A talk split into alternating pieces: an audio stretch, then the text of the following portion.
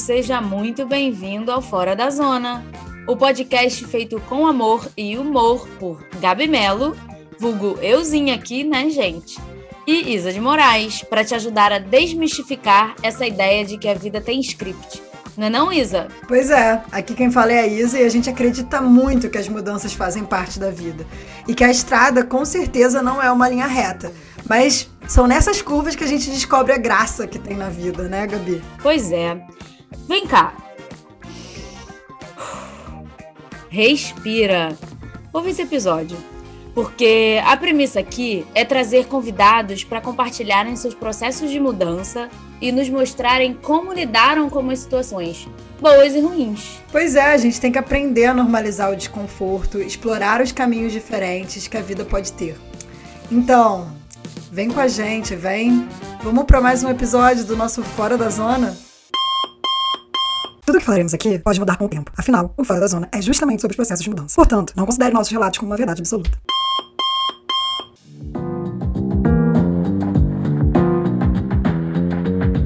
Mudanças na carreira estão é, presentes na vida de muita gente, né? E eu e a Gabi, é, acho que uma das, das motivações da gente fazer esse podcast passa muito por falar das, dos processos de mudança em geral e a mudança de carreira, de emprego, foi uma coisa que sempre permeou muito as nossas conversas e as nossas reflexões, né? É, só que a gente não quer falar disso sozinha, porque é, porque é isso, a gente já sabe a nossa versão, né? Mais legal com o amiguinho. Na verdade, uma, assim que a gente começou a pensar no podcast, a gente pensou já em chamar a Emily, né? Mas, cara, para mim a Emily é o maior exemplo de coragem e de reinvenção que eu conheço, assim, tipo, um dos maiores exemplos. A Emily é formada em farmácia, estudou farmácia há muitos anos, do técnico assim como a gente, Cefetec, Cefetec de é, Cefet Química, né, do Maracanã, não era de Nilópolis. É, depois foi para o Fundão fazer farmácia, para a Universidade Federal do Rio de Janeiro, fazer farmácia também, e se descobriu fotógrafa. Hoje ela é que ícone da, da, da fotografia de família em Amsterdã, porque não é só mudar de carreira, mudou de país e nessa trajetória também de encontrar a fotografia, acho que a Emily vai conversar com a gente, tiveram também muitas mudanças depois que você. E aí, você encontrou a carreira dos sonhos. Acabou, vamos sonhar? Não, existe a realidade, né? Quando a carreira dos sonhos encontra a realidade, como é que isso. Como lidar com isso, né? Então, é para isso que a gente vai trazer a Emily. Eu e a Emily estamos na mesmo, no mesmo ambiente, né? Então, talvez se tiver algum problema de áudio, já vamos nos desculpando, porque pode ter a ver com isso. É, a gente está aqui na casa da Emily, usando o microfone da Emily. e o estúdio da, da Emily. Emily, muito obrigada. Seja bem-vinda Fora da Seja Zona. Seja bem-vinda, Emily, ao Fora da obrigada. Zona. Obrigada, muito obrigada, gente. É um prazer meu estar falando no podcast. Eu fico muito nervosa até sobre como falar, que as besteiras que eu vou falar. Mas, de verdade, eu acho legal falar sobre isso e só bora muito, muito obrigada pela sua oportunidade aqui. Porque acho que ah, é bom, de uma certa forma, encorajar, porque nesses últimos quatro anos que eu estou aqui na, na Holanda, eu vejo muita gente me perguntando coisas sobre mudança de carreira, isso, da zona de conforto e tal. Então, acho que quanto mais a gente divulga nossas próprias histórias, né, é, mais pessoas se inspiram e crescem nessa confiança aí de mudar alguma coisa na vida. Isso aí, ah, que bom. Obrigada por ter aceito o convite. Eu também estou meio que te conhecendo agora, então só ouvi falar nas histórias aí que a Isabela me contou, fiquei super curiosa, é, porque a tua transição de carreira foi gigante, né? Foi tipo, muito grande. Então, eu acho que eu também vou aprender pra caramba nesse episódio, porque eu tô passando por um, uma transição de carreira. Então, acho que tem muita coisa, assim, para aprender, para trocar. E obrigada por ter aceitado o convite. E sinta-se em casa. Posso, pode ser você, do jeito que você quiser, finge que a gente tá conversando, entendeu? Ai, ufa! Qual... qualquer coisa que você falar. qualquer coisa que você falar e depois você pensa assim, pô, que merda, não era pra ter falado isso. A gente tira depois. Existe uma coisa mágica chamada edição. Tá bom. Tá bom? É, então, a gente não publica sem você aprovar. Tá bom, pode deixar. É, seja, seja você. Seja você. E aí, a estrutura a gente começa. Esse a gente não avisa, que é o Conecta que dá samba. Conecta que dá samba são perguntas rápidas. Ai, meu Deus. Papum. É o, é o, a gente queria ser a, a Marília Gabriela, só que né, a gente nasceu um pouquinho depois. Então a gente Só tem a Gabriela, no caso. A Marília. A Gabriela. e aí é lugar. isso. A gente vai começar com essas perguntinhas, jogo rápido para conectar, para você fazer um esquenta. Entendeu? Tá bom. Show. Então, vamos pro Conecta que tá samba para conhecer jogo rápido, perguntas curtas e grossas para a pessoa responder sem pensar. Ah, a gente está estreando uma pergunta nova no Conecta aqui da Samba, porque nos episódios anteriores tiveram umas perguntinhas aí que deu chabu. Aí a gente falou, ah, essa pergunta tá funcionando muito, do droga ou salada, vamos tirar esse negócio. Aí a gente criou umas perguntas novas. Então, Emily, você vai ser a primeira pessoa a responder uma pergunta que é sobre pequenas alegrias da vida adulta. Essa pergunta é inspirada na música do MC, da que a Isabelle adora e eu também gosto. Então a gente criou essa pergunta para isso. E aí a pergunta é: você é o tipo de pessoa que toma uma cerveja gelada na sexta-feira depois do trabalho? Ou você gosta de uma roupinha de cama limpinha, cheirosinha e fofinha? E não, esse conceito de tá tudo muito organizado não é comigo, não. Eu prefiro ser feliz com a cervejinha. Apesar de não tomar cerveja, porque eu tenho intolerância a glúten. Mas eu tomo qualquer outro drink. Show! Muito bom. Beleza. É, balada Netflix. Netflix. Olha essa daí. Bom, Ou drama ou comédia? Drama sempre. Sou canceriana. Boa! praia ou piscina? Piscina. E no lanche da tarde, você é do tipo de pessoa que come uma barra de chocolate ou uma barra de cereal? Chocolate sempre. Pronto, já, já. Essa, essa- as perguntas funcionaram muito.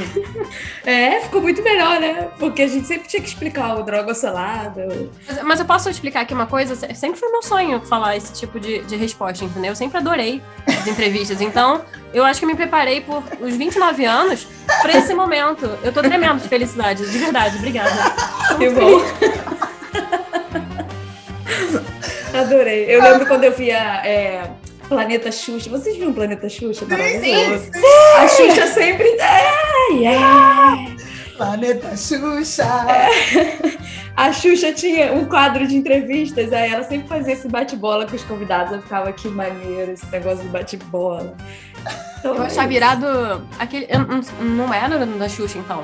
Que a pessoa tinha que gritar sim ou não. Então, tipo, você troca essa garrafa de- d'água por uma casa inteira. E a criança, sim! Era disso que eu sempre quis participar também, tá ligado? Ah, que botava um fone, né? Isso. Isso, isso. Irado. Ah, eu lembro. Ah, eu não lembro. lembro de qual mas, exatamente, mas realmente isso me veio à cabeça. Gente, anos, anos 2000, anos 90, a televisão não volta mais. Então, o primeiro bloco vai ser sobre a primeira carreira. Então, bem, se a gente está falando de mudança, teve a primeira para mudar para a segunda ou para a terceira, enfim, seguimos mudando, né? Então, a gente, nesse primeiro bloco, vai conversar o que, que levou a gente a escolher a primeira carreira, qual foi o contexto e tudo mais. Então, vai ser um pouco essa a temática. É, então, vamos lá. A primeira pergunta é: qual foi a sua primeira escolha de carreira? E como, quando é que foi e tal? Conta pra gente como é que foi esse processo. Então, é, eu estudava num colégio particular e eu não gostava muito do jeito que a vida era ali. E estava chegando ali perto da oitava série, minha mãe falava muito sobre escola técnica, porque meu irmão ele foi para o Cefet. E aí eu achava interessante esse conceito de você ir para uma escola técnica federal, uau, meu Deus. E então surgiu é, a oportunidade de eu tentar fazer o Cefetec. E nesse, nessa escola tem cursos de alimentos, química, biotecnologia.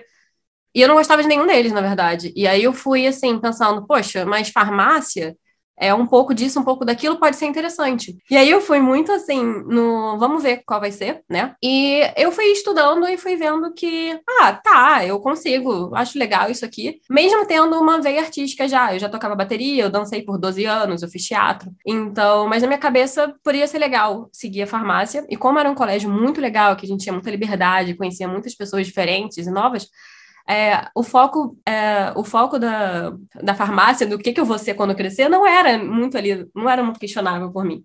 Então, fazendo técnico, é, eu via que muita gente seguia né, na faculdade o que eles faziam no técnico.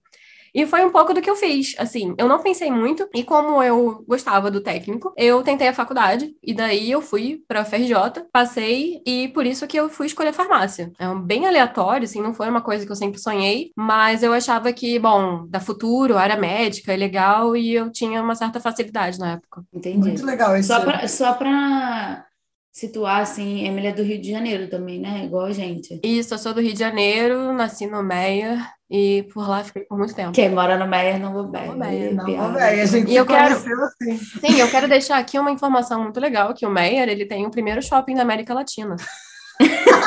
Que maravilhoso! Boa. Caraca, essa, é uma curiosidade que pô, Será eu que é não sabia verdade? disso. É, aí, aí fica para o ouvinte entrar e checar essa informação. É, que a gente não é está isso. garantindo, tá? mesmo. A veracidade. É muito interessante esse lance da, de você ter facilidade, porque acho que isso é uma coisa que eu, eu observo muito sobre as pessoas falando da primeira carreira, que geralmente é um dos incentivos é você ter facilidade na área, né? E a gente não tem muito esse discernimento de, cara, eu sou bom nisso, mas necessariamente eu quero fazer isso. Ainda mais quando é numa área de exatas, eu acho, né? É, e assim, como eu falei, eu tinha esse background artístico, mas você sabe, né? Se você vai, tipo, falar para os teus pais que você vai, sei lá, ser bailarina ou vai fazer teatro para resto da sua vida, você tem que ser muito, muito, muito bom nisso, você tem que ter uma, um- uma boa condição financeira. Então, na minha cabeça, claro que arte não seria a, a área que eu seguiria. Farmácia seria muito mais fácil de arranjar um emprego. Então, eu Sim. nunca nem pensei em questionar ou parar ou sair. Então, foi, foi por isso que eu continuei. Entendi. Isabelle, como que foi a sua, a sua escolha de primeira carreira? Cara, então, é, eu, a gente, né, no primeiro episódio, se você já ouviu o primeiro episódio do Fora da Zona, se não, volta lá e ouve. É, A gente estava na mesma escola de é, ensino fundamental, uma escola de freira e tal. E eu gostava, eu era muito boa em matemática, e aí depois eu fiquei muito boa em física e química, né? E eu tinha um pouco desse fetiche das aguinhas coloridas, de usar um jaleco, sabe? Trabalhar num laboratório, ter aguinhas coloridas em, em vidraria, sabe? É, e eu era boa em matemática, então isso fazia sentido para mim. E então foi um pouco isso a minha motivação, né? De eu queria ser cientista, sabe? E para mim a ideia de ser cientista era estar num, tra- num laboratório e aí química. Aí eu mandei bem em química e a gente tinha um professor, eu acho que era Ayrton o nome dele, que dava aula no Cefetec também e no Santa Maria. Ah, eu tive aula com a Ayrton. Exatamente. E Santa aí ele falou, cara, tem uma escola que você pode ir lá e estudar química no ensino médio e ter um emprego, entendeu? E foi aí que eu comecei a ter essa ideia de fazer escola técnica. Também minha mãe me incentivando bastante, porque né, você vem de uma família de condição financeira limitada. Quanto antes você puder trabalhar, é melhor, né? Ainda mais ter uma profissão digna, porque era uma profissão que a gente teria um emprego é, bom, né? Na área petroquímica era uma área muito boa no Rio de Janeiro naquela época. Então foi foi isso assim, mas eu tinha essa coisa de ser cientista assim, desde o começo assim. Era uma motivação para mim. E Uhum. aí eu eu, cara, uma curiosidade que eu acho que eu não falei no primeiro episódio. Eu fiz a prova para a escola técnica e eu não passei da primeira vez. É, Ah, é? Acho que eu não É. sabia disso. É, tanto que eu era da turma do seu irmão. E aí depois eu fiquei da sua Ah, é? Verdade. Ah, tudo isso aconteceu para você encontrar comigo. É, com a gente ver esse podcast existir. Porque eu fiz quando eu estava na oitava série de Santa Maria e fiz para o do Maracanã, só que era muito mais concorrido para Química, inclusive. É, enfim, a- eu fiquei nervosa na prova, sei lá, eu não passei. E eu passei até para o Cefet na época, para edificações, mas eu tinha essa coisa da Química. E aí eu fiz mais um ano de Santa Maria, eu até comecei a fazer o técnico. No Santa Maria começou um técnico em Química também. Uhum. É, e aí eu fiz a prova de novo para Nilópolis e passei. Então eu voltei um ano.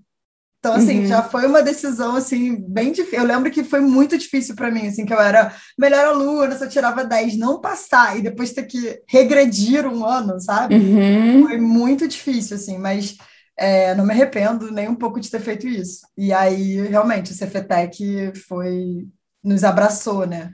E aí, enfim, a química é, entrou na minha vida mais profissionalmente. Só que durante o Cefetec, eu descobri que eu gostava mais de física, porque eu gostava mais de entender o porquê das coisas por trás da química. E aí foi que eu come... eu gostava de, sei lá, eu gostava mais dos experimentos do laboratório de física, de passar mais tempo lá. E foi assim que, que eu acabei despertando esse lado né, da física. É, e gostei muito de astronomia, teve a Olimpíada de Astronomia né, lá no Cefetec, eu comecei a participar com o Eduardo, com a Rafita, né, a Alessandra depois também foi uma grande influência na física, e eu fui é, desenvolvendo realmente essa paixão pela física, fiz vestibular para física, enfim, aí começa já o outro. O episódio 1. Um. O, episódio, o bloco 2, né? Vou, vou, parar por aqui, mas foi assim. Posso fazer só um adendo? Claro. Claro. Você falou isso da, da profissão, né? E eu lembro, eu também fiz a mesma coisa. Eu estava na oitava série, eu fiz a prova, de segundo, colégio militar e tal. Eu não passei para nada. É, e aí eu também tive que regredir e tal. Só que eu lembro que minha mãe falava muito que, assim, que você sai do colégio técnico com uma profissão, com um trabalho na minha cabeça era automaticamente assim, que eu ia sair de lá empregada, com dinheiro e, tipo, 18 anos tendo a vida. Isso para uhum. mim era uma uhum. coisa, uau, eu posso ter isso, eu vou ter isso, sabe? Uhum. Sem nem me questionar mesmo se eu queria. Sim, sim. É. E tu, Gabi? Ah, eu acho que é, é, meio parecido, então, a história de nós três, assim, porque eu também é, fiz escola técnica, né? Episódio 1, quem não ouviu, vai lá e ouça, igual a Isabel. É, mas também foi muito motivada, assim, pela minha família, sabe? Porque a verdade é que eu nem sabia que era química, entendeu? É, quando chegou na oitava série, foi a primeira vez que eu vi, que eu soube o que era química na vida, porque tinha química no, no Colégio Santa Maria, na oitava série. E aí, o meu pai, na época, falou assim: ó vocês têm que fazer escola técnica porque a gente é pobre, então tem que estudar em escola pública e uma escola pública que te dê formação profissional para depois da escola vocês já poderem trabalhar. Então, o teu irmão mais velho fez escola técnica, eu, eu tenho um irmão mais velho assim, só por parte de pai, né? É, aí ele, esse meu pai, meu pai falava isso para mim e para o meu irmão que é meu irmão de mãe e pai, né, que morava comigo. Ele falava: Ó, oh, vocês dois têm que fazer escola técnica, porque o irmão mais velho de vocês fez Cefet, no caso ele fez eletrônica, né, lá no, no Celso Sukov. E aí ele agora está empregado, trabalha na Light, conseguiu um emprego bom e tal, então vocês também têm que seguir esse caminho. E tem uma prima de vocês também, a Glaucinha. Glaucinha, será que você vai me ouvir?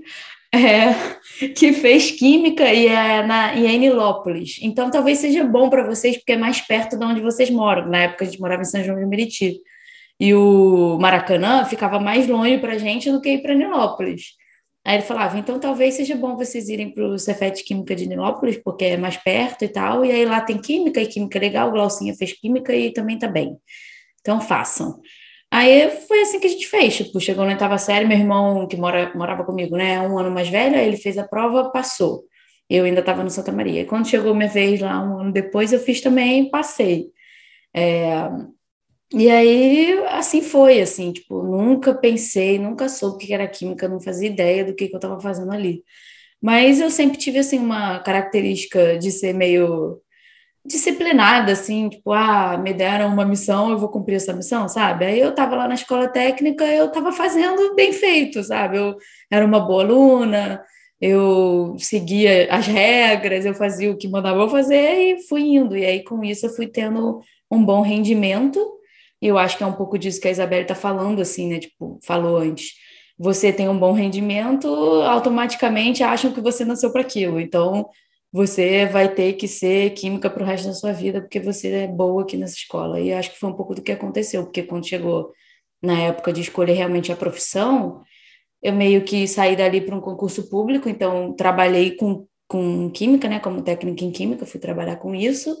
Fiz vestibular para física, igual a Isabelle, cheguei a cursar um ano e meio de física, mas no meio do caminho desisti dessa vida de, da carreira acadêmica e falei assim: ah, eu vou ficar na química mesmo, porque já é com que eu estou trabalhando, então acho que vai ser mais fácil e tal. E aí voltei para química. E aí fiz vestibular de novo e fui fazer química na UF, no caso, né? Que na primeira vez que eu fiz física foi na UFRJ. É... E aí foi isso, assim. Então, resumidamente, não foi uma escolha, eu acho. Tipo, ah é isso que eu quero fazer da minha vida, é isso que eu gosto, é nessa atividade que eu sinto prazer. não foi isso. De verdade, foi a vida foi me levando. A, meu pai foi falando que tinha que ser. Minha mãe, quando eu passei para o concurso, falou: vai, minha filha, porque a gente precisa desse dinheiro. E aí eu fui indo, assim, não foi, não foi nada uma carreira dos sonhos, não. Foi a vida me levando. O baile. Tipo, segue o baile, exatamente isso aí. Eu passei no concurso também, né? Assim que no último ano da escola técnica.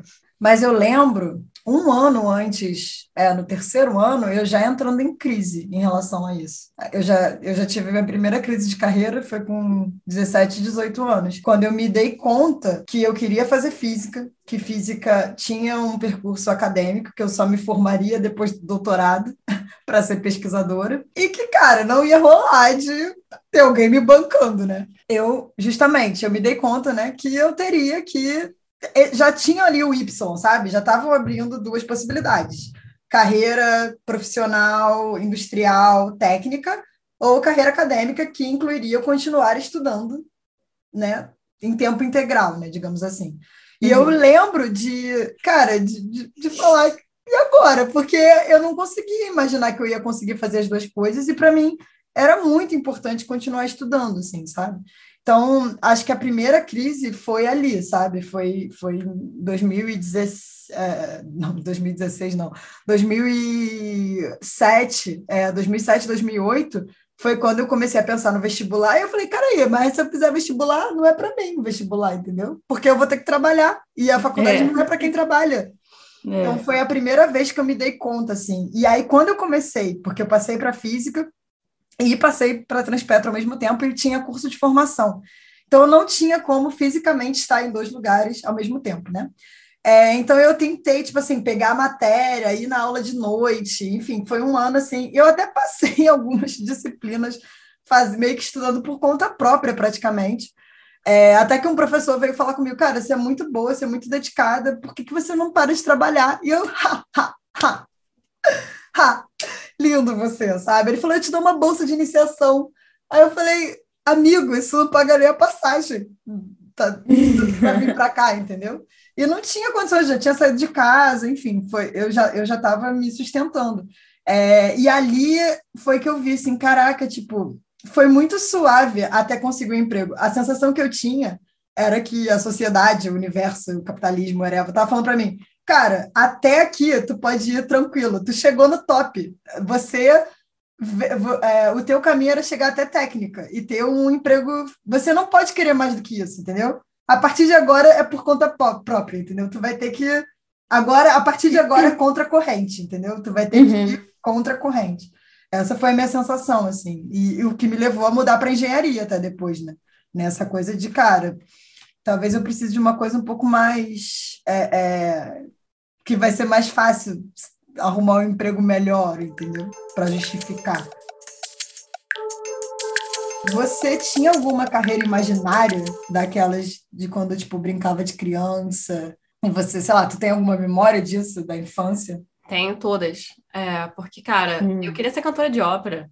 Eu queria Caraca! Ser... Não, é sério. que maravilhoso. Eu sempre quis fazer muita coisa é, tipo, e ligado à, à, área artística, né? Eu queria Dá uma palhinha aí pra gente, Emily. Não, então, eu não sei cantar, eu fui expulsa meio que do coral, sabe? A professora falou assim, Emily, é melhor você ficar aqui mais atrás. É, mas assim, eu tinha essa coisa de, tipo, eu queria cantar, eu tinha banda também, mas eu, eu, eu sabia que, assim, é, eu podia ser professora. Eu gostava de falar com pessoas e eu gostava do jeito que o professor tratava os outros, enfim, eu tinha uma coisa que talvez eu fosse professora, e eu lembro que teve uma época no, no técnico que a gente já estava, acho que no quinto período, assim, meio que no, no meio, né? No meio, pro, indo já para o final. E um professor começou no primeiro dia de aula perguntando um por um, uns 30 alunos, o que, que eles queriam fazer na faculdade. E aí a galera começou a falar assim: ah, direito, ah, engenharia civil. E não tinha a ver com o que a gente estava estudando na faculdade. E aí eu comecei a me questionar assim: hum, putz, será que eu posso não querer fazer farmácia? Porque não era uma, uma, opção na minha cabeça. E tinha uma coisinha ali dentro, entendeu? Tinha um negócio tipo, poxa, comunicação. Comunicação social deve ser maneiro, né? Ou marketing, não sei. Mas naquela época, o quê? Era 2000 e... oito, nove, não tinha youtuber falando de como que é a vida na faculdade. Então, você uhum. meio que, sei lá, você vai pro que é mais certo, né? Então, eu tinha algumas profissões, sim, que eu acho que eu faria. É, algumas mais artísticas, meio que, entre aspas, impossíveis, assim, muito mais difíceis de conseguir.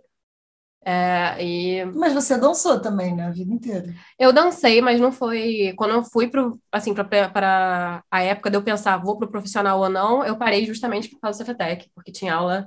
Eu tinha aula de, de, tipo, segunda, sexta, segunda, sábado, e batia com os horários do Cefetec, não dava. Caraca. Então eu parei. É, entendi. É, eu, eu, eu também tive esse negócio da dança, né? Eu dancei muito tempo.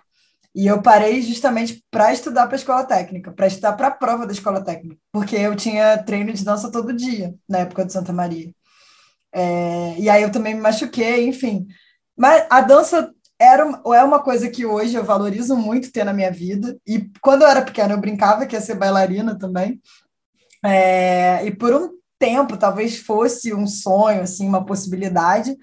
Mas enquanto eu estava fazendo dança criança, eu não era um bagulho que eu curtia pra caramba, assim, sabe? Hoje eu sou uhum. feliz de ter feito, e eu uhum. adoro dançar, e eu super me realizo dançando, e adoro dançar de forma amadora, né? Mas, mas na época não era uma coisa, e era uma coisa que podia se tornar uma profissão, assim, eu fui, eu estava num caminho mais profissionalizante da dança, inclusive tem gente que dançava comigo na época que hoje vive de dança, entendeu? Caraca, eu não sabia dessa parte, não. É. Era o quê? Balé? Eu sabia que você sempre gostou de balé pra caramba, que você fazia aula de balé e tal, mas. É, eu fiz balé, quase fiz jazz. Assim, inclusive, eu fiz balé quase a vida toda, mas eu sou muito melhor em jazz e contemporâneo, né? É muito. Até isso, na dança, tem esse negócio do que, que tu faz, o que, que tu é bom e tal. Mas, é... cara, a gente dançava tudo, basicamente, porque era meio que uma companhia de dança atrelada ao Santa Maria. Então, a gente treinava tudo. É, tinha a base do clássico e tal, mas, mas tinha outras, outras danças também. Mas isso era a sua profissão de que você tinha um sonho assim de criança de ser bailarina, dançarina? É, então, tinha uma, eu fazia, eu respondia quando eu era pequena, para, sei lá, da minha memória eu lembro de falar bailarina, cientista e pianista. Era era tudo a ver. Só o piano. Ah, eu comecei, eu sei tocar, eu sei tocar a música do tribalista. É, você é assim, o sonho para mim. A Emily agora tá tocando piano, muito lindo. Ai, que lindo. É, é.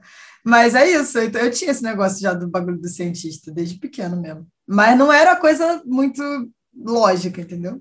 E aí Entendi. eu lembro que um pouco depois, assim, já quando eu tinha um pouco mais noção do que estava rolando né, na vida, sei lá, uns 12 anos, eu tinha um negócio de história também, de ser professora de história. Eu gostava muito de, de história. Nossa, eu lembro, eu lembro de uma musiquinha que você fez, uma paródia na aula de história, não foi? Não foi? Do Paleolítico? Do... Ai, eu ai. acho que merece você cantar ela pra gente. Não, agora. não, não vou cantar, não. É, talvez. Vamos ver se esse episódio alcançar mil visualizações, eu canto. Ó, oh, tá gravado aí. E tu, Gabi, tu tinha uma profissão dos sonhos? Ai, cara, eu vou te falar, eu não tinha uma profissão assim. Eu não lembro de eu criança pensando assim, ah, é, eu quero ter tal profissão. Na verdade, eu acho que eu demorei muito tempo para criar uma noção do que, que era profissão, entendeu? Tipo assim, do que, que é trabalho, de que o mundo precisa do dinheiro. Acho que eu já falei isso no outro episódio, né, Isabel? Eu tinha um pouco dessa dificuldade. Talvez minha família possa não ter me passado essa noção, assim, né? Porque em geral a gente recebe isso essas referências de casa mesmo. Mas eu, eu não tinha muito essa percepção de que ah, eu tenho que ter um trabalho, uma profissão e o mundo funciona desse jeito, e aí você vai ter que escolher uma carreira para ganhar dinheiro e tal. Não tinha, e quando criança também não. Eu lembro quando criança, diz a minha mãe que eu falava que eu queria ser cantora, aí ela, ai meu Deus, minha filha vai morrer de fome, né? Porque minha voz, Jesus amado. É... E engraçado que também coisas artísticas, assim, que era cantora, é, dançarina também, eu adorava dançar. Eu achava que eu ia ser escritora, porque eu gostava de escrever. Eu escrevi um livro quando eu era criança, eu fiz até capinha. então, assim, eu acho que é isso, tinha uma mistura de coisas, às vezes até ligados muito a, a essa coisa assim do, mais das artes mesmo. Nunca pensei em ser cientista e, e ir para a área das exatas, nunca pensei em nada disso foi como eu contei, foi a vida foi me levando para esse caminho aí. É, mas é um pouco disso, de não de não ter essa percepção de profissão quando eu era criança, só de coisas que eu gostava de fazer, assim, ah, achava legal cantar, achava legal dançar, achava legal escrever e dar aula para as minhas bonecas, porque eu botava um quadro, uhum. eu tinha um quadro verde assim, né, aqueles quadros de giz e tal. Aí eu botava na parede, botava as bonecas sentadas e ficava lá dando aula para os bonequinhos. Eu fazia a mesma Fingiam coisa. que estava dando aula. Mas eu não sabia que aquilo era uma profissão, né? De professora, no caso. Agora a gente vai para o bloco 2, que é sobre quando deu aquele comichão da mudança, entendeu? Como começou ali o, a pulguinha atrás da orelha, o isso aqui, isso aqui não está muito bom, né? A gente vai falar sobre o processo da mudança de carreira, né? Então, quando é que começou esse movimento de mudança? Então, para mim, claramente foi no final já do, da escola técnica, é, com uma matéria chamada Química Orgânica 2. É, eu fui percebendo que eu tinha muita dificuldade em relação aos meus amigos é, com química orgânica e algumas química analítica e coisas assim mais exatas, né? Eu fui percebendo que eu tinha que me esforçar muito para conseguir ficar na média do que o professor pedia e tudo mais. E aquilo foi me meio que me deixando triste, sabe? Do tipo, poxa, eu sou burra, né? Começaram os pensamentos tipo, o que, que eu tô fazendo aqui? E se eu for fazer comunicação? Isso já no final do técnico. Mas aí, assim, eu acabei seguindo o baile, né? E aí é, eu conto essa história para poucas pessoas, vou abrir aqui, vamos lá. Eu tava numa época meio conturbada no final do técnico, que eu basicamente. Não, agora vão ter mil pessoas ouvindo essa história, nosso podcast Ai, gente. muito. Mães, família. Então, eu basicamente pensei assim: bom, tô no final do técnico e é, farmácia seria uma enorme opção, tipo 90% de chance de eu ser farmacêutica, mas, né, tem aquele 10% safado lá. E eu pensei assim, bom, eu vou aplicar antes de terminar o técnico, né? Porque a galera fazia isso para ver como é que era o Enem e tudo mais. Eu vou aplicar para farmácia. É, e se eu não, se eu passar, tipo, para uma, uma faculdade pública, eu vou. Se eu não passar, eu vou fazer comunicação no particular, porque na época é, meus pais podiam pagar a faculdade. E eu pensei nisso. E aí, uh, antes de terminar o técnico, eu fiz o Enem e aí eu passei para a FRJ. E aí eu falei, nossa, eu vou ser farmacêutica.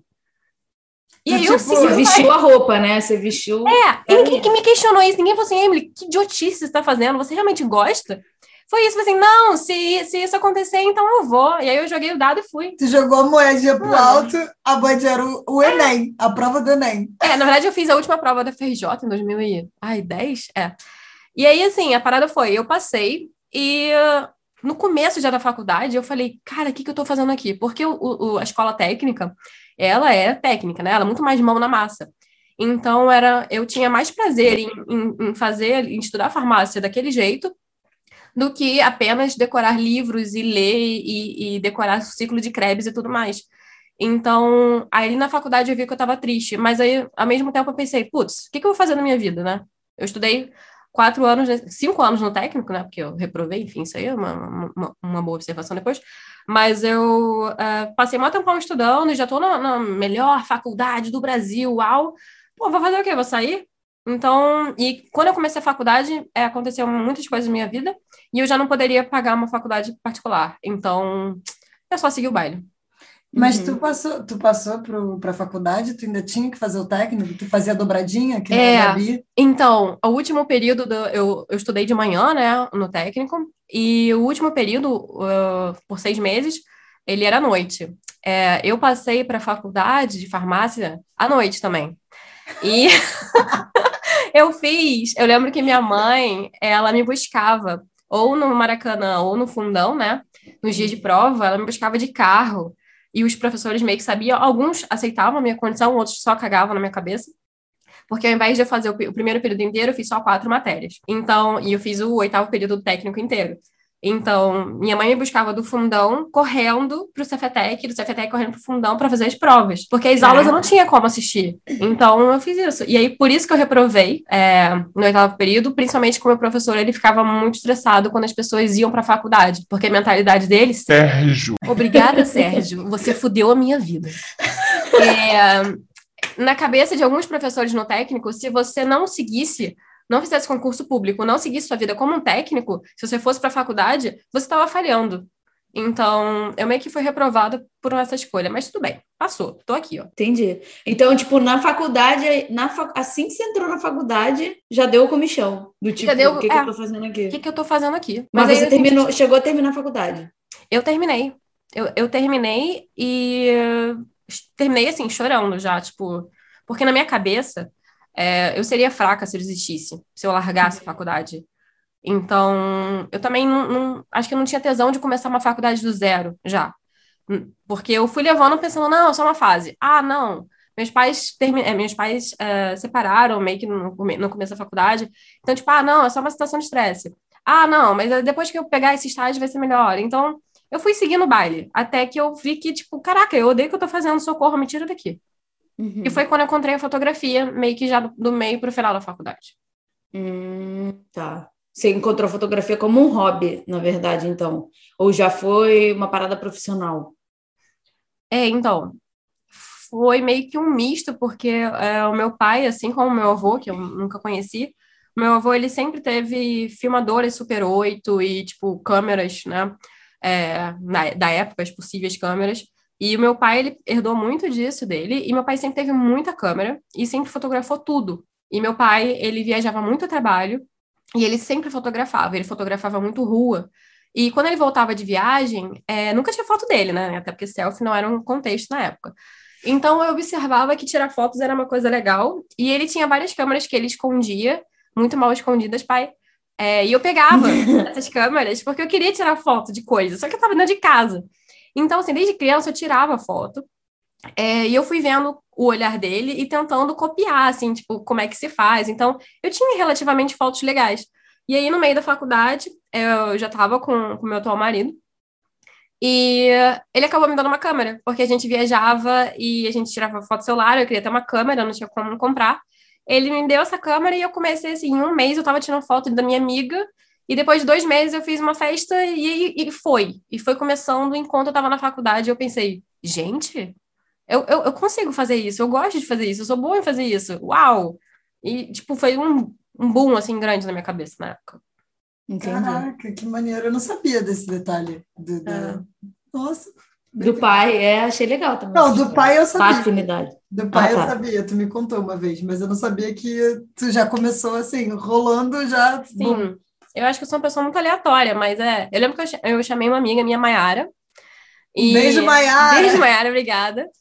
E foi muito assim, pô, vem cá. Aí ela, a gente fez umas fotos, tipo, meio que assim, mais sensuais, mas tipo, uma coisa mais retrato mesmo.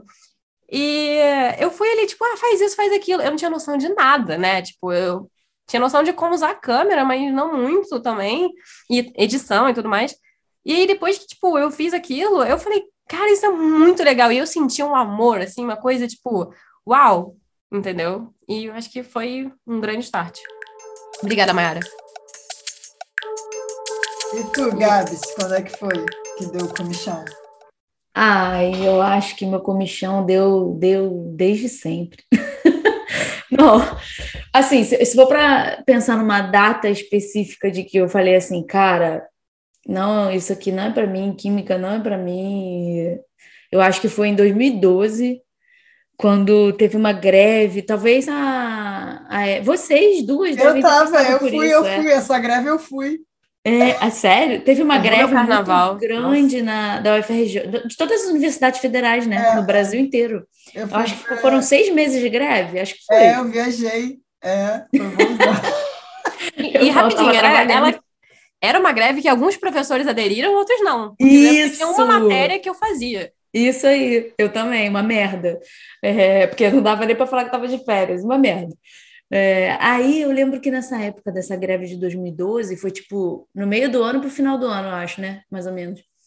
cara, me bateu uma bad, tipo, meu Deus, eu, eu não sei o que eu tô fazendo aqui nessa faculdade de química. Porque quando eu comecei, eu tava empolgada, eu achava que eu ia fazer, eu ia ser professora, eu ia seguir na carreira acadêmica e tal. Mas depois, em 2012, deu essa bad aí. Mas aí, acho que já contei essa história em outro episódio eu falei, ah, quer saber, eu não vou entrar nessa bad não, vou terminar essa faculdade agora, também vou abrir outras portas para mim que não me levem só para a carreira acadêmica, que me levem pelo menos a poder fazer outros concursos também, trabalhar na indústria e tal. Aí eu resolvi fazer química industrial junto com bacharelado. Aí eu fiz as duas faculdades. Olha isso, tipo, a pessoa estava em crise, não estava gostando do negócio, resolveu afundar mais ainda o pé na lama, mas tudo bem. E trabalhando ao mesmo tempo. É, e trabalhando ao mesmo tempo nessa época, mas acho que se for para ter uma data assim, marca, acho que foi essa, 2012 me bateu essa primeira crise. Mas mesmo assim, terminei tudo, fiz lá tudo que tinha que fazer, terminei as faculdades, já contei um pouco no episódio 1 da minha trajetória aí depois da faculdade, o que, que eu fiz e tal.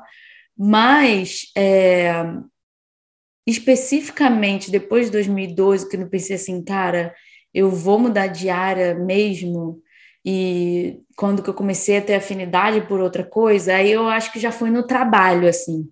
Eu já estava, teve uma época em 2016, talvez, ou 17, 2016, 17. Eu comecei a fazer um trabalho lá na BR Distribuidora. Eu fui para uma outra área dentro da BR Distribuidora, que era, eu trabalhava com controle de qualidade. Aí depois eu fui para a área de assistência técnica. Aí na assistência técnica eu comecei a ter muito contato com o cliente então, foi uma coisa que eu vi que eu tinha uma habilidade, assim, eu, eu gosto desse contato com gente, que era uma coisa que a química não me dava, assim, porque eu ficava dentro do laboratório sozinha, trabalhando, se eu quisesse, né? E aí, na assistência técnica, eu, eu tive essa percepção de que eu gosto desse contato com outras pessoas e tal. E eu também comecei a fazer um trabalho de, de um projeto de um desenvolvimento de um site, que a gente tinha um site super antigo na assistência técnica e era uma reformulação desse site. Era o site do. do não sei se vocês conhecem a marca da Lubrax, de lubrificante de carro. É. Então, aí era a assistência técnica da Lubrax, aí era para reformular o site deles. E aí meio que eu entrei nesse projeto. E aí eu tive contato com a galera da área de TI. Então eu ficava, eu era meio que a pessoa que via as demandas dos clientes, o que, que eles iam querer para um site, eu sei lá, era meio analista de sistemas, não sei, era a pessoa que traduzia a, a, o que o cliente queria para o pessoal da área técnica de TI, sabe? Para eles programarem e tal. Aí eu, eu desenhava telas, sabe? No, no PowerPoint, eu nem sabia quais eram os softwares que usavam para desenhar tela. Aí eu testava os softwares depois que eles faziam, desenvolviam o, o, o, software e tal. E aí, esse projeto foi muito legal, porque me deu um estalo, assim, de que, poxa, eu acho que eu gosto disso aqui, de, dessa área de tecnologia, de desenvolver software, desenvolver aplicações, produtos novos e tal. Foi um primeiro contato que eu tive com uma mudança efetiva, tipo, ah, 2012 tinha me dado comichão de que eu não queria, mas o que que eu quero, né? Aí eu acho que esse contato aí de 2016 com esse projeto foi me encaminhando um pouco para essa área de inovação, de tecnologia e tal. Então, acho que isso, assim. É, eu ainda passei por uma fase, porque agora eu estou no Canadá e vou começar uma faculdade de TI, uma nova faculdade. Mas para escolher isso foi difícil, assim, porque eu pensei muito também em fazer alguma coisa ligada à área de da área ambiental, porque eu fiz um mestrado um pouco ligado à área ambiental, assim, que é em células solares. Então, eu ainda pensei em fazer engenharia ambiental em algum momento. Ligar, eu, eu tenho uma coisa assim de sustentabilidade que eu gosto, tal, mas eu desisti, fiquei na tecnologia mesmo, que eu já tinha tido essa experiência e, tinha, e sabia que gostava. Aí foi, foi meio isso, assim, o comichão da mudança aí. Para mim, como eu disse, né, desde a escola técnica já começou a mudar do química para física. Aí eu fui para a Petrobras trabalhando como técnica de operações. Então, assim, o meu trabalho não envolvia química. E eu adorava, eu, eu gostava do trabalho, assim, embora eu não me visse fazendo aquilo pelo resto da minha vida, mas era, era divertido, assim, sabe? Eu, eu, a gente tra eu trabalhava na Ilha Redonda, que era uma, uma ilha que armazena gás, né? E então o técnico de operação, ou ele está na área abrindo válvula, fazendo as operações, conectando as tubulações, a gente recebia navio, né? Então, toda a parte portuária, tinha uma parte também de trabalhar num porto, né? Que, então, assim, foram muitas novidades, assim, para além da química. Eu usava muito pouco é, a parte de laboratório, assim, sabe? Que eu aprendi no técnico. Então, foi, foi, é, esse processo de aprendizado foi muito legal, mas ele acabou rápido. Uhum. e aí, eu, eu, eu, eu gostava do trabalho, gostava das pessoas, aprendi muito, muito, muito. Foi, foi um puta choque de humildade mesmo, sabe? Porque eu cheguei, eu era muito arrogante. Então, assim, essa experiência na carreira, na parte industrial, foi muito boa para eu ver com outros olhos até a parte acadêmica, tipo, de se dar conta de que a parte acadêmica é só um pedacinho da sociedade. Entendeu? Quando a gente passa a vida inteira na escola, a gente tem essa sensação de que tipo os professores são os deuses, né? Essa estrutura. E ir para a indústria tão cedo me deu essa chacoalhada, tipo, não, amor, isso é só um pedacinho, sabe? É, e aí eu tive essa coisa de ir para engenharia, então comecei engenharia de controle e automação no Cefet do Maracanã, né, no Celso Sukov, com essa ideia de, tipo, cara, eu tinha uma experiência de eletrônica, que a gente tinha feito um programa de vocação científica, a gente tinha trabalhado um pouco com eletrônica, eu gosto dessa parte de hardware, né? Sempre Verdade, de botar a mão na massa, né? De, de mexer, trabalhar com as mãos. E é, decidi fazer a faculdade porque era uma área que me interessava, automação robótica, né? Cool, né? Programar também um pouco e tal. E aí, o ciclo básico da faculdade é física e química, não, minto, mat é, matemática e física, né? É, basicamente, algumas matérias ali é, básicas, né? Da, do básico da engenharia. E eu adorava, assim, eu adorava cálculo, eu adorava, tipo, a filosofia do cálculo, entendeu? Eu a louca, a louca, a louca. a cara da Amy é melhor. Tá dando até arrepio aqui. E aí, só que aí, lá no meio da faculdade, que foi também quando eu terminei um relacionamento, no meio da faculdade eu terminei um relacionamento, que eu tava, né, noiva, ia casar, comprei apartamento, uh naquele pacote ali. E aí, isso me deu um chacoalhão, assim, e foi em 2012 também. Foi quando Eita, teve a greve. O ano. Não, peraí, não foi em 2012 que o ano ia acabar? É, teve, o calendário Maia. Teve o calendário Maia. Tem Acabou. alguma coisa. É. Alguma coisa teve nesse ano. Foi, é, foi o calendário então, Maia. Então, assim, para quem é do lado místico da coisa, né? Não sei, a Emily é a pessoa que faz reiki, talvez compartilhe aí do, do entendimento místico do mundo que a Isabelle pega o balãozinho e começa a rir quando eu começo a falar dessas coisas. Mas. Ah, respeito, respeito. respeito. Para quem tem essa visão, 2012 realmente foi o fim de um ciclo de uma era, né? E foi o início do começo da era de Aquário, que é uma nova era que a gente está vivendo, assim. Para o calendário baixa as coisas, né? Incrível. Deve ser mesmo só coincidência. É, deve ser. Eu também acho que é coincidência. Então, né? É, eu não vou cortar isso, eu, eu, eu, juro que eu não vou cortar isso na edição. É, então, em 2012, eu entrei nessa crise, tipo, porque. E aí eu falei, cara, e foi no, ao mesmo tempo a greve, ou seja, toda vez que uma pessoa acelerada, fazedora, cumpridora de tarefas, se depara com um momento de calmaria, ela, no meu caso, essa pessoa. Crise, eu, crise. Crise, né? Crise, crise existencial, porque a gente não sabe lidar com calmaria. Não eu sabe. não sei lidar com calmaria. E aí terminou o relacionamento, e aí eu falei, cara, o que, que eu tô fazendo nessa faculdade? Começou a ter matéria mais técnica da engenharia, com os professores assim, que não era uma galera muito cool. E aí eu fiquei, cara, o que, que eu tô fazendo aqui, sabe? Aí eu conversei com um professor de física na época da que me dava aula, que era muito parceiro, que várias vezes eu falei, eu vou desistir dessa porra, ele falava, não, termina só esse semestre. É, você não, não. Só não, mais um, só mais um. Não desiste no meio do semestre, porque isso vai ser muito mais difícil. Termina o semestre e desiste. E aí eu terminava, tirava nota boa, aí eu falava, ah, vou, ah, né? E aí eu fui no CBPF, comecei a assistir como ouvinte uma aula de teoria de grupos, com um cara super teórico e tal. E aí, eu, cara, eu não tinha mais, assim, uma uma aptidão para. Não é que eu não tinha aptidão para física, mas não para física teórica, entendeu? Não era o tipo de física que eu, que eu ia fazer ali, sabe?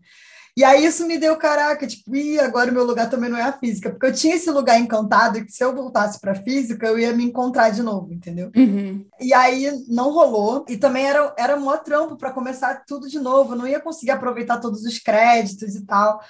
Aí eu fiquei, cara, tá bom, eu vou fazer eletromag, eletromagnetismo, porque eu queria muito fazer essa matéria, que era uma matéria que era justamente entre ciclo básico e profissional. E eletromagnetismo uhum. era uma coisa que eu tinha.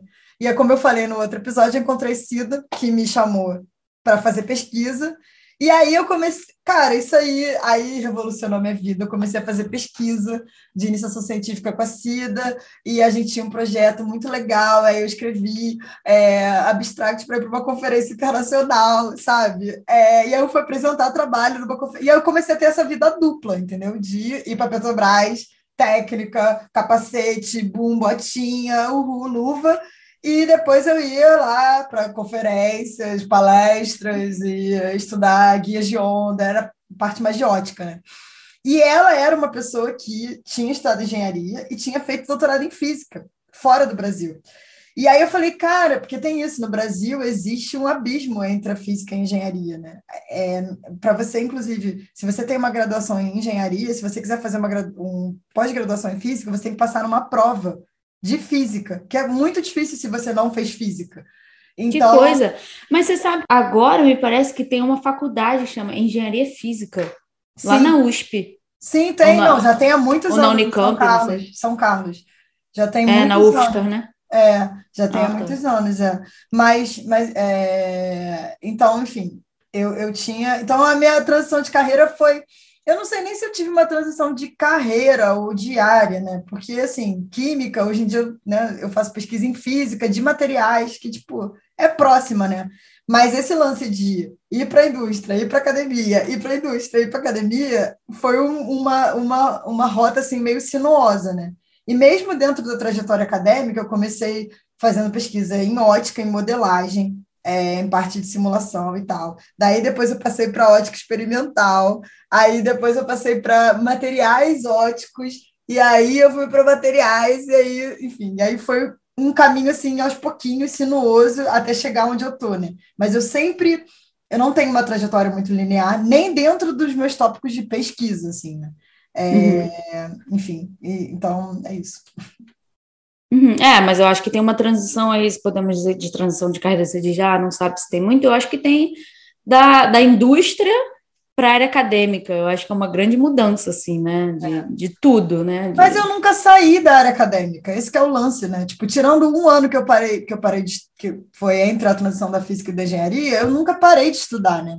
Não, sim, mas você não ganhava dinheiro, por exemplo, com a área acadêmica quando você. De fazer a grana foi, foi é, exatamente. E é aquela pois é. coisa é. da, de todo mundo ter uma opinião que, nossa, se você pode ter dinheiro, se você pode ter um salário alto, por que, que você está na academia, sabe? Tipo, a tua felicidade nem entra no, no questionamento dessas pessoas. É tipo, por que, que você vai fazer isso? Nossa, ah, é. Tem muito isso também, né? A gente tem uma diva do pop que a gente homenageia aqui, que é a nossa querida Britney Spears. E o nosso quadro é o Oops, I Did It Again, que traduzindo é porra, fiz isso de novo. E aí a gente é um, é um quadro onde a gente quer o quê? Pensar sobre aquele padrãozinho que a gente repetiu, aquela coisa que a gente fez assim, caraca, putz, fiz isso de novo entendeu? O meu é ler mensagens antigas para saber qual era a minha opinião das coisas de 15, 10 anos atrás. Cara, para que, que eu faço isso? Entendeu? É, aí eu volto e eu leio o que, que eu falei com a pessoa. E, em geral, coisa de coisa amorosa, assim, né? Relacionamento afetivo amoroso.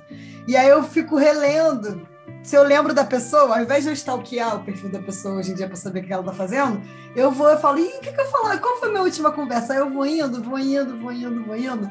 Aí é maneiro quando eu concordo comigo, né? Que eu falo, hum, gostei, Isabelle, gostei dessa resposta, garota. Mas às vezes eu não concordo comigo, ou eu me dou conta que eu crio uma outra versão da história, eu fico me sentindo meio mentirosa. É... Isso é bom.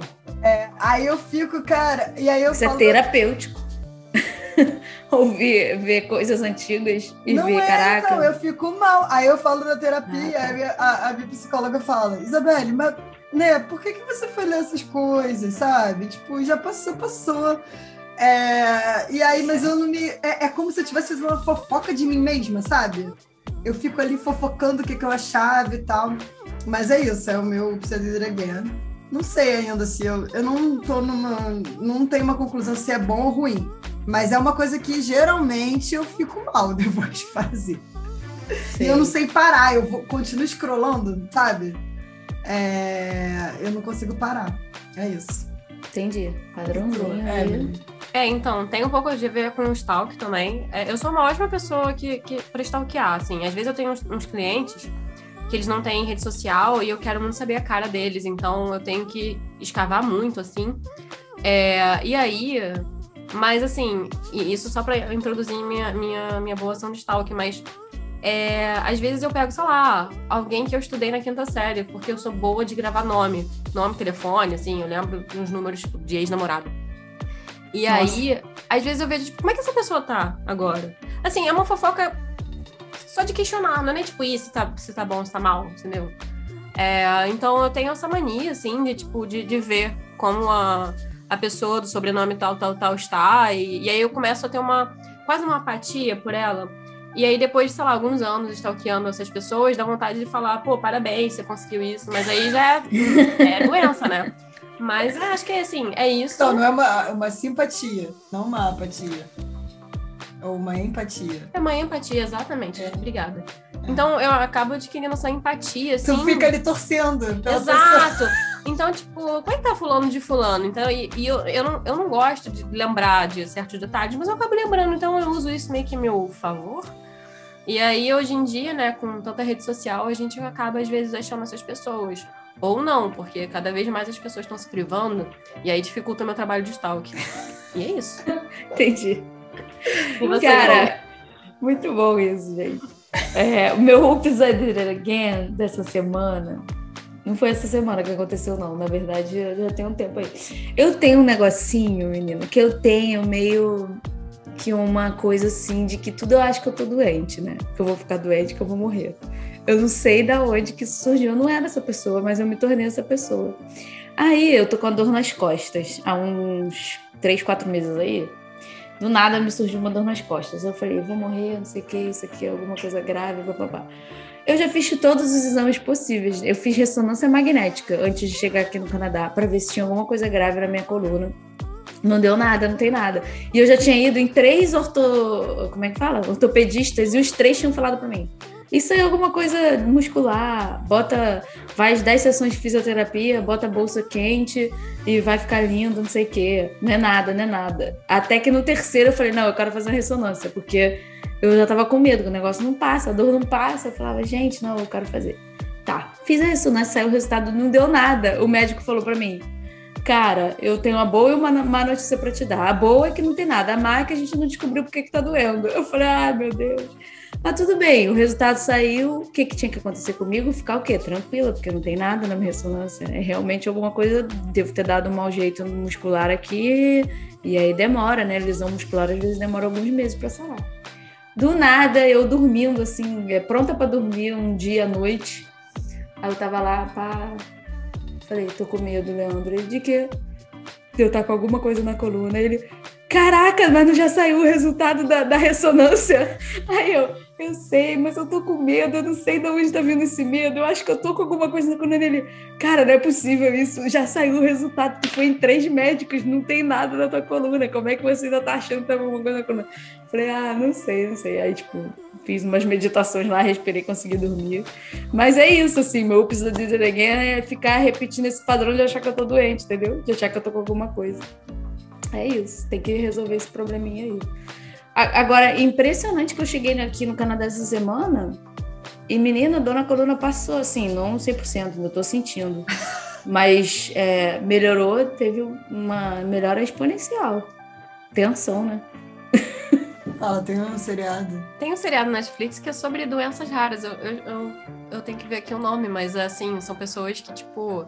Tem até uma que é famosa, que é a doença de uh, tipo, Wi-Fi e qualquer sinal, assim, de rádio, internet, influencia sério a pessoa. E tem, sei lá, tem outros problemas, assim, que nunca foram. Nunca conseguiram achar o porquê. E, sei lá, né? Às vezes dá um medo de. Isso, Cara, eu, isso vou... eu pego isso. Eu não vou assistir. Eu não quero não. ver esse, esse seriado. Não, garota, tu não. Tu não. devia ter assim, proibido pra Gabriela. É, pra mim é proibido. E mesmo pra mim também. Eu fico. Eu, Eu vou achar que tá. eu pego legal. Cara, eu lembro quando a gente tinha aula de microbiologia na escola técnica. Ih, tu gente teve- pirou, tu pirou. Eu pirei, tu lembra disso? Eu Lembro. pirava, eu falava, Deus me livre, não, o mundo tem muitos micróbios e tal. É, eu sempre Gabriela tive essa doideirinha aí. É, não. Não, não, não segura nesse caminho, não.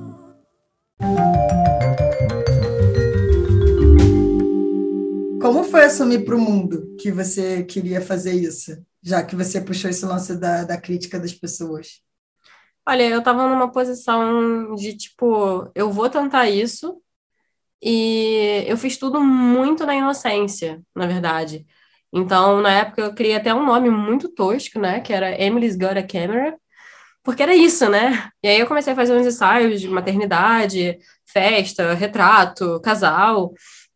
E a partir do momento que eu comecei a fazer dinheiro com aquilo, eu comecei a me ver mais fotógrafa do que farmacêutica. Então foi até uma transição bem leve, assim, do tipo. É, e eu lembro que em 2015 eu estava com meu irmão viajando, a gente estava em Florianópolis, e eu estava com a câmera, e aí ele perguntou assim: Mas por que, que você tem uma câmera? E eu falei: Porque eu quero trabalhar com isso. E ele, tipo, fez uma cara, tipo, hum, tá. E meu irmão, by the way, meu irmão, ele fez pós-doutorado é, em ciência da computação, então, né, ele era essa pessoa bem acadêmica e seguindo, assim, nessa uma direção única. Então, foi quando ele falou isso para mim, eu fiquei meio assim, ai, será? E em 2015 eu já estava começando né, a fazer meus trabalhos, ainda estava no, no, Rio de Janeiro.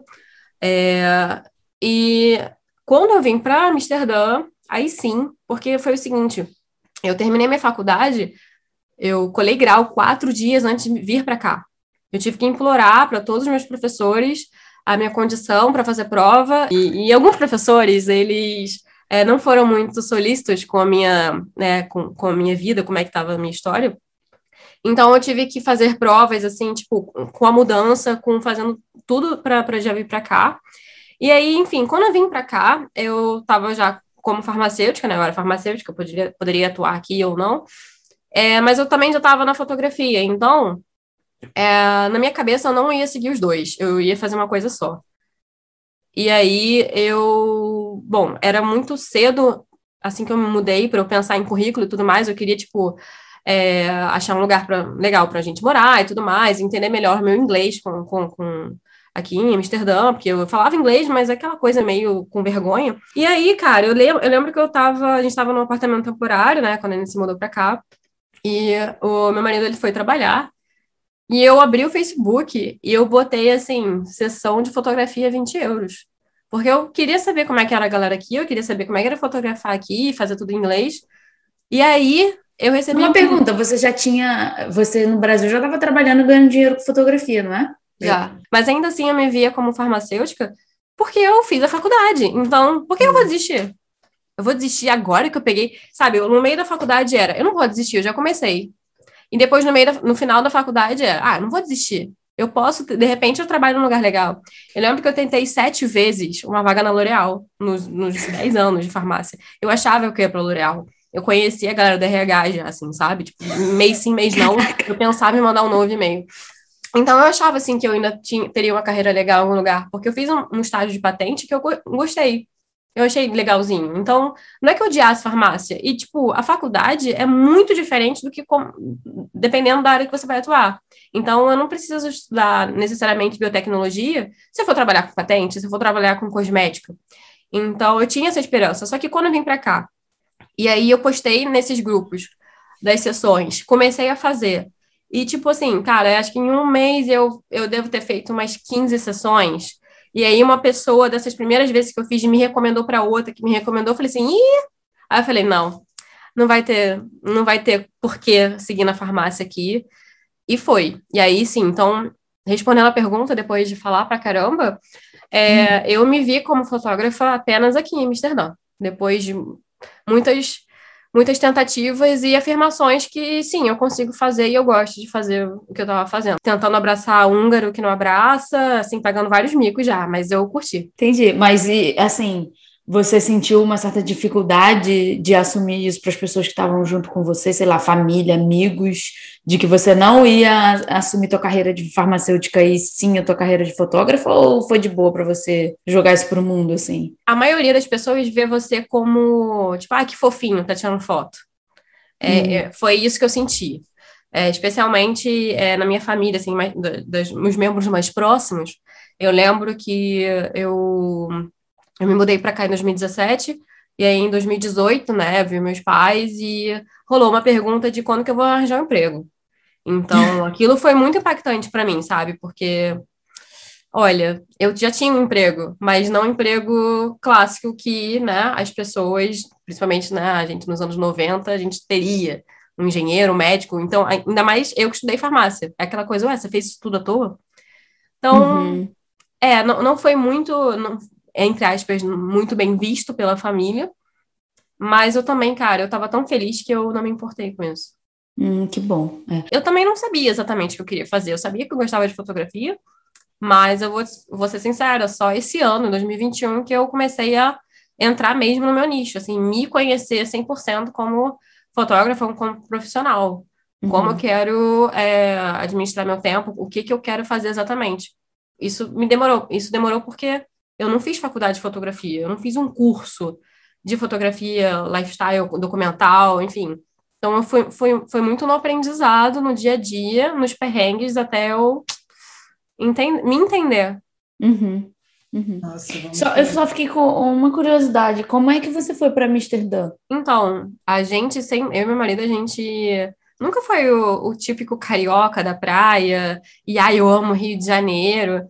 É, se você tiver, eu posso te convencer a não ir pro, não visitar o Rio de Janeiro em cinco segundos. Assim, eu não sou uma pessoa fanática. É, então, assim, eu já, já gostaria, já tinha essa ideia de sair, e como o meu marido trabalha com TI, né, é, existem várias vagas aqui, assim, na, pela Europa que facilitam até é, você vir a trabalhar aqui. Então, é, em 2017, ele deu uma procurada, né, sobre trabalhos aqui, e aí ele achou no site da Booking, booking.com, e ele aplicou para a vaga, fez os testes, fez a última etapa aqui, e aí foi aceito. Então, a gente se mudou em julho pela Booking. Ah, entendi. É, inclusive, pop-up, curiosidade, conheci a Emily e o Bruno na carona pro Fundão. Tinha um, um aplicativo, Carona Meia Fundão. Aí eu, eu, eu peguei comecei a entrar nesse aplicativo, Caronas Meia Fundão. Aplicativo? Era um grupo no Telegram. Ah, tá, era um grupo, uhum. Uhum. E aí a gente começou, a gente se curtiu, foi assim, cara, muito gostosinho, aquela caroninha. Aí Bruno parou de dar carona, mas eu continuei carona VIP. Eles me pegavam de qualquer maneira. Quando eu vi, eu já estava o quê? Indo na casa. É, aí virou amor, virou amor. Entrona. E aí, ao mesmo tempo que o Bruno estava aplicando para a vaga, eu estava aplicando para o doutorado. E a gente ficava, uhum. caralho, a gente vai morar na Europa, meu Deus! A gente fez o grupo Mr. Noble, que era. E aí começou é, essa, essa. Foi muito interessante, porque a gente realmente teve a, a, o caminho paralelo ali, né? Você lembra que, bom, eu tinha é, uma das matérias que assim que mais me deixou bolada de ter terminado, de não conseguir terminar a faculdade um pouco antes do que eu gostaria, foi uma matéria chamada parasitologia. E eu lembro que era, tipo, terça-feira e começava exatamente 8 da manhã e eu levava uma garrafa de café. Tu lembra disso? Eu, eu, eu tava, tipo, tão puta, assim, que não podia dormir na aula e tal. Ninguém, ninguém podia fazer nada. E aí eu lembro que a gente ia às terças-feiras, assim, no carro, e a Isabelle falando e tal, não sei o quê. E aí eu ficava feliz, porque, não cara... Diga. Não, não pegar um trânsito na Brasil, na linha amarela, em qualquer favela que você passa para pegar menos trânsito super cedo, assim, é, é, era legal. Então, tipo, nossa amizade começou ali na carona, no perrengue de ir pra faculdade. É, então, verdade. muito bom. É. Maneiro, maneiro. E tu, Isabelle, foi difícil assumir para tua família, para amigos, para vida? Pois tipo, é, agora... ia largar a Petrobras, sair da área industrial e vou, vou é, é, colocar minha energia, meu empenho na carreira acadêmica. Como é que foi isso? É, foi baseado na mentira, né? E agora, assim? agora, agora, uma parte da minha família vai descobrir que eu sou uma mentirosa, mas, cara, desculpa, foi o que eu consegui. Minha mãe sabia, obviamente. Já passaram uns três anos, tá bom. Não, inclusive, ontem eu tava falando isso com o Bruno e com a Emily, com o Jonathan, falando, pô, amanhã eu vou gravar um podcast, eu vou ter que contar isso, né? Que, é, pô, já que é para falar sobre o processo de mudança, eu vou contar essa, essa, é verdade, né? essa coisa da mentira. Não já tem mais do que cinco anos? É, que saiu? Mais ou menos, é, tem. Ah, então, já caducou a dívida. Tem, caducou. Cara, aí o Bruno falou: Isabelle, você é doutora em física, deu tudo certo. Você Morando na França, falando francês. Você, é. você ainda tá insegura que a tua família vai descobrir o calor que tu contou, né? Então, pois minha mãe é. sabia, obviamente, meu padrasto, né, Josinho. É, meu pai, eu não lembro o que eu contei na época, mas o resto das pessoas eu falei que eu passei num concurso pro fundão para trabalhar no fundão. E era o mestrado. E era o mestrado, era. Isso. Não deixa de ser um concurso. E não deixa de ser um trabalho. É ela isso. todo dia. É, é então, foi assim, porque eu tinha medo, realmente, porque para mim foi foi difícil assumir assumir para essa parte da minha família, né? Agora, para os meus amigos da Petrobras, da Transpetro, cara, todo mundo que era muito próximo meu me incentivou muito. Inclusive, sei lá, vou falar, vou começar a entrar um pouco na parte do plano também. Me ajudaram muito a planejar essa saída financeiramente, né? É, me ajudaram. Os próprios amigos da Transpetro. É, meus próprios amigos da Transpetro. Uhum. E, e me deram esse apoio, assim, sabe, muito grande. E fora isso, cara, eu comecei, ficou meio sustentável levar as duas vidas, né? Porque, como eu disse, a, eu, eu tinha as duas carreiras ao mesmo tempo, né? Uhum. É, e ficou um pouco sustentável para minha saúde, para minha saúde mental, para minha saúde física. Então, eu, eu tive uma. Eu comecei a ter muitas crises de ansiedade por privação de sono, né? Porque eu não dormia praticamente, enquanto eu estava fazendo as duas, a faculdade e o trabalho. Desenvolvi é, ansiedade, de, transtorno de ansiedade, tive episódio de depressão, é, fui ao psiquiatra, fiz tratamento psiquiátrico, e aí por recomendação do psiqui da psiquiatra, eu tive um afastamento médico, né? Em 2015. Faltava, tipo, seis meses para eu terminar a faculdade, quatro meses. Não, menos que isso, foi em outubro, é, exatamente, outubro por aí. Nessa e... época a gente não era amiguinho. Não, é, eu tive um acidente de carro, na verdade, porque eu já estava tomando medicação para ansiedade, e aí um dia eu quase nunca dirigia, eu peguei o carro da minha mãe emprestado, porque eu tinha prova e precisava fazer um, sabe, um bate-volta ali. E aí eu dormi dirigindo, não me machuquei, não machuquei ninguém, mas foi um acidente um pouco sério, assim, né? Me deu aquela chacoalhada. E como eu já estava com acompanhamento psiquiátrico, a médica falou, cara, você trabalha numa ilha que explode, eu vou ter que te afastar, né? Porque se você uhum. dormir no volante, imagina se você dormir no botão da válvula, né? Explodiu o navio, explodiu o Rio de Janeiro. É, e aí eu lembro que, inicialmente, né, o processo de tirar licença, você entra para o INSS, 15 dias, mais do que 15 dias, depois você tem que fazer uma perícia com um médico do INSS, né? E ele Sim. vai dizer se você pode voltar ao trabalho. E eu lembro que eu fui fazer essa perícia, o Magal me levou até para de carro e tal para fazer a perícia. Magal é o meu amigo querido da Petrobras, da vida agora, né? É... E eu lembro que eu estava muito nervosa e a médica da, da perícia falou: Olha, eu vou te dar. Quanto tempo falta para você terminar a faculdade? Porque eu contei a história toda e tal. Eu falei, cara, faltam dois meses. Ela falou: Eu vou te dar dois meses. Caraca. Aí eu falei, cara, mas é errado, eu não posso ir para a faculdade e não ir para o trabalho. Se eu estou apta a cursar engenharia, eu estou apta a operar a Ilha Redonda, né? Ela falou, não, Cara, são coisas completamente diferentes, entendeu? Você não está. Eu tô aqui, eu sou uma médica do trabalho, você não está apta a trabalhar num lugar que tem periculosidade, mas você está completamente apta a ir a uma sala de aula e estudar. Não se sinta culpada. Foi a uhum. médica do INSS que me falou isso. Inclusive, fez um trabalho melhor do que a psicóloga que eu tinha naquela época. É, e ela falou: olha, você vai usar essa licença, você usa também para pensar na sua vida, se você quer continuar fazendo esse tipo de trabalho, porque isso claramente está deteriorando a sua vida. É, Menina, então... tu não pegou o número dela, não, para fazer uma sessãozinha particular depois?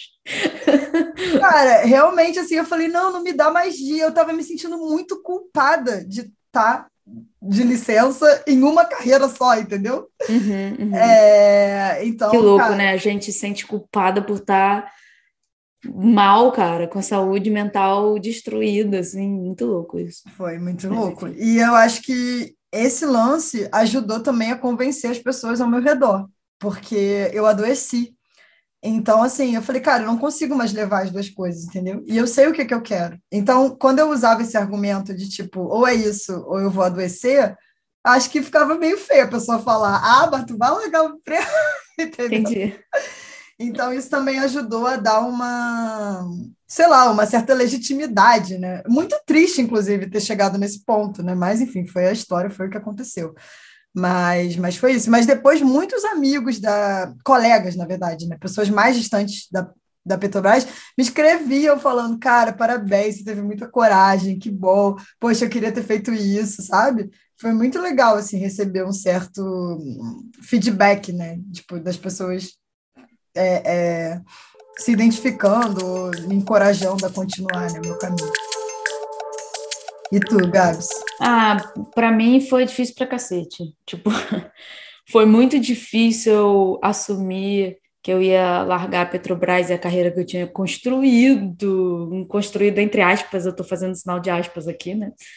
É, até aquele momento, e que eu ia tentar uma coisa nova, porque primeiro eu já contei no episódio, episódios anteriores aí, eu saí para o limbo assim, quando eu saí da Petrobras, eu não tinha, sei lá, começado a fazer um mestrado igual a Isabelle, né? E, e tendo certeza de que ela ia fazer aquilo. Não, eu meio que saí meio para o limbo. Eu só tinha um plano de vir para o Canadá, para o Canadá, e eu tinha que terminar o meu mestrado porque eu estava no meio do mestrado. Então não tinha assim, profissionalmente, eu não tinha uma coisa que eu ia, ah, tô saindo para fazer isso, ou eu comecei a fazer em paralelo uma segunda carreira junto com a primeira e aí tinha chegado o momento de eu largar a primeira porque a segunda estava me dando frutos. Não, não era isso assim.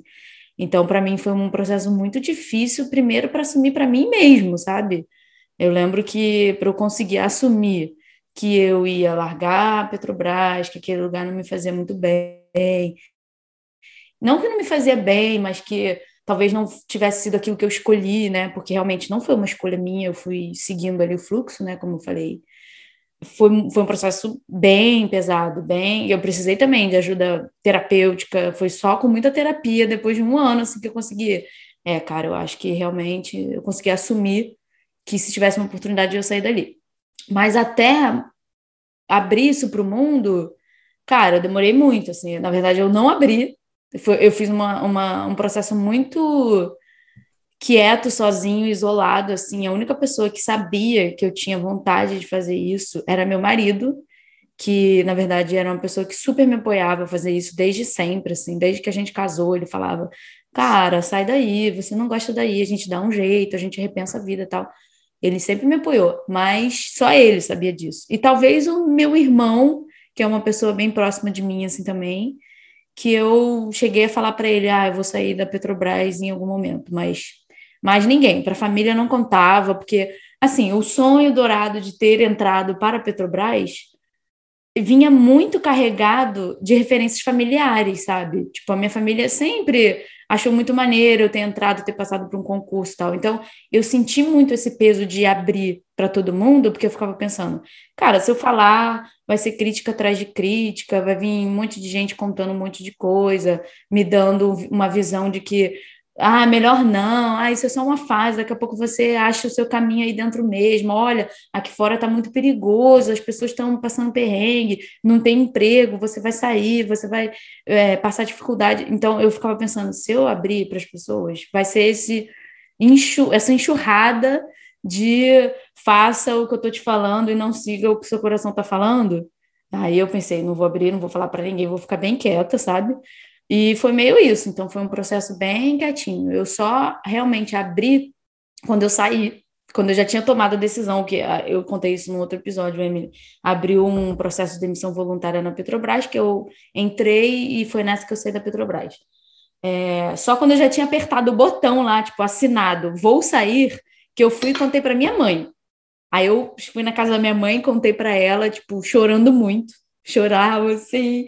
Aí a minha mãe só virou para mim e falou: minha filha, eu confio em você. Tipo, não. eu sei que o que você fizer, você não é uma pessoa louca, assim, que vai fazer as coisas de forma inconsequente, sem pensar nas, nas consequências, né? Eu sei que você faz as coisas bem planejadas e tal, então eu, sei, eu tenho muito medo de você estar tá fazendo isso. Se fosse para falar alguma coisa, talvez eu falaria para você não fazer, mas aí é, isso é baseado nas minhas experiências, na minha visão de vida, então é, tentando olhar com o seu olhar, com a forma que você vive a sua vida, eu acho que o que eu tenho para falar para você é vai fundo, que eu confio em você. Aí aquilo para mim foi libertador, sabe? Porque eu estava morrendo de medo da minha mãe falar: Meu Deus, não, não faça isso. Mas ela não falou, então aquilo ali para mim foi muito bom. Aí, depois que eu recebi aquele aval, né, digamos assim, da minha mãe, foi mais leve. Aí eu saí da Petrobras, aí eu comecei a tipo deixar isso um pouco mais aberto para as pessoas de que eu realmente tinha saído, mas eu nunca cheguei e falei: "Ah, eu saí da Petrobras para ninguém". Eu acho que minha mãe fez esse papel para minha família, entendeu? Tipo, minha mãe foi contando para todo mundo, então as pessoas já vinham meio que falar comigo sabendo que eu já tinha saído. Então eu não precisei passar por essa fase de contar para minha família e para amigos, digamos que tenha sido mais tranquilo, porque eu também não sei, acho que eu tive o cuidado de, ao longo da minha vida, ir me cercando de pessoas próximas, é, amigos, né? Que entendiam, sabe, o meu lado, entendiam o que, que eu queria para mim. Então, acho que é isso, assim, para amigos eu não tive muita dificuldade depois que aconteceu, porque acho que eu tive esse cuidado de me cercando de pessoas que entenderiam isso, sabe? É... Então, foi isso. Foi bem difícil, foi um processo bem doloroso e bem é, individual, assim, que foi só eu, minha terapeuta e meu marido que sabíamos o que estava acontecendo. Mas depois que aconteceu, foi super leve. Para amigos, não foi uma coisa difícil. Eu contava, assim, para alguns amigos próximos eu falava. Mas para a família foi o processo mais difícil, entendeu? Super difícil. E no trabalho eu não falava para ninguém. Tipo, não tem. Talvez duas amigas do trabalho sabiam que eu não gostaria de estar ali. Mas o resto, eu era uma super boa funcionária que, sei lá, se eu continuasse seguindo ali, é, fazendo meu trabalho do jeito que eu estava fazendo, sei lá, acho que eu ia evoluir na carreira normalmente, eu era cotada como uma boa funcionária, que entregava resultados e que se alguém olhasse para mim, nunca ia virar e falar, nossa, essa pessoa está infeliz fazendo o que ela faz. Eu acho que não, posso estar enganada, mas eu acredito que não, assim, as pessoas me viam, ah, eu acho que ela está gostando do que ela faz aqui. Mas não era, então eu acho que sei lá, era quase que uma sensação de duas pessoas num corpo de uma pessoa só, sabe? Para algumas pessoas, elas sabiam o que eu estava passando, para outras, nada, nada, nada. Foi uma coisa meio estranha, um período meio estranho, mas foi. É curioso, é muito curioso como a gente tem que ter a aprovação dos outros, né? Eu, eu, eu é... falo isso porque se eu tivesse no, no, na tua situação, eu pensaria a mesma coisa, sabe? Eu vou falar para os mais próximos primeiro e depois para o resto, porque é um emprego público, um emprego bom, meu Deus. Mas hoje em dia, né, assim, conversando aqui, eu tô pensando, gente, mas por que, que ela só não, sabe, falou, saiu e acabou? É. Mas porque a gente tem essa pressão, né? E a gente tem essa insegurança, e as pessoas vão falar, e às vezes o que as pessoas falam acaba com a gente, né? Tira uma esperança, porque a pessoa tira a opinião, né, do anos e, tipo, fala: é isso, você vai ser infeliz, você não vai ter dinheiro. Isso é. machuca, né? Por mais que seja mentira, isso machuca. Mas é só isso, os parênteses. Hein? Não, é total verdade, cara. Eu acho que realmente esse, esse medo, né? Eu acho que. E eu acho que uma coisa também que me ajudou é que eu tinha os meus amigos da militância, né? Que eram pessoas que estavam atrás de um sonho de mudar o mundo. Então, o meu sonho de seguir a carreira acadêmica era, era um sonho tão plausível, sabe? Uhum. Era, era um sonho tão palpável comparado com mudar o sistema político. E, e eles me incentivaram muito, assim, também, essa coisa de pegar a vida pela mão, essa coisa toda que eu fico repetindo. Tem muito a ver dessa fase que eu encontrei, inclusive meu ex-companheiro, né, que hoje em dia é super meu amigo, é, ele falava, cara, não, não, eu lembro que eu falava assim, mas eu não vou conseguir me aposentar. Ele falou, Isabelle, ninguém vai se aposentar, fica tranquila, a, a lei vai mudar. Sabe? Então. Isso, cara... isso que você está falando é muito importante mesmo, assim, a gente ter, a gente se cercar de pessoas que vão entender o que a gente está fazendo. Porque é isso, eu, eu sentia que eu estava muito cercada de pessoas que não iam entender, sabe? Então eu preferia não falar, ficar quieta, não falar. E aí se cercar de pessoas que entendem, pô, maravilhoso, assim, dá um é. super apoio, assim. Foi, foi, uma, foi um super apoio. E teve algum planejamento, Emily, assim, tipo, financeiro, mais prático, assim, tipo, cara, preciso disso, disso, disso, vou ter que segurar a onda ou não, enfim, conta aí, teve algum? Então, planejamento financeiro. É, como eu disse, Oi, oi, meu povo, tudo bom por aí com vocês? Olha, tô passando só pra dar um recado rápido. Esse episódio aqui, quando a gente tava gravando, o papo rendeu tanto que ele ficou gigantesco. Então a gente resolveu dividir ele em dois. E aí, o próximo episódio vai ser continuação desse último aqui. Vocês acabaram de ouvir, beleza? É, só isso que eu tinha pra falar mesmo. Ah, e mandar um beijo pra vocês. Beijo! E esse foi mais um episódio do Fora da Zona. E se você gostou, passa pro amiguinho, passa pra amiguinha, pra mãe, pro pai, pro irmão, pro marido, pra esposa, pro namorado, namorada, pro crush, enfim, espalha pra geral. Isso! Não estamos aqui roubando nem matando. A gente só quer mesmo é compartilhar apoio nesse mundo que já está totalmente de pernas pro ar, né?